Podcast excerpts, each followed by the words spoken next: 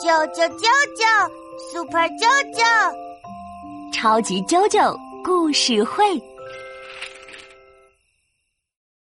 吱吱吱，我是一只小老鼠。喵喵喵，我是一只小花猫。喵！哇，老鼠最怕猫了，我快跑呀！啊呜，抓住你了，小老鼠！哈哈哈哈哈哈！哎呀，哈哈！啊，我输啦！耶！那小花猫，我给你讲个小猫和老鼠的故事吧。好耶！小猫咪和老鼠的故事。这个故事叫《给猫挂铃铛》。有一群老鼠。他们住在一户人家家里，每天晚上出来偷吃偷喝，过得可开心了。可是主人就不开心了，老鼠坏蛋偷吃东西。于是，这家主人养了一只小花猫。喵喵喵！小花猫要去抓老鼠啦！对呀，这只小花猫可厉害了。第一天晚上，它就抓到了一只大老鼠。第二天晚上，又抓了一只小老鼠。哇，小花猫好厉害呀！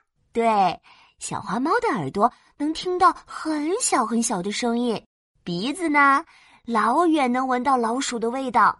只要老鼠一钻出洞，就会被它发现。小老鼠们吓坏了，全都躲在洞里，不敢出来。耶耶，小老鼠不敢偷东西啦。可是。不出去偷东西吃，老鼠的肚子就会饿扁，怎么办呢？老鼠们着急了，决定一起开大会。快来呀，快来！老鼠大会开始啦！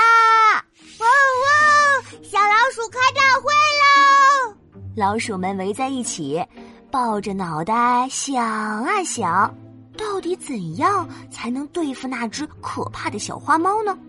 大家都想不出来。突然，一只聪明的小老鼠站起来说：“嗯，我有一个好办法。哦，什么好办法呢？”他说：“小花猫走路静悄悄的，突然就出现在跟前，扑了过来，太可怕了。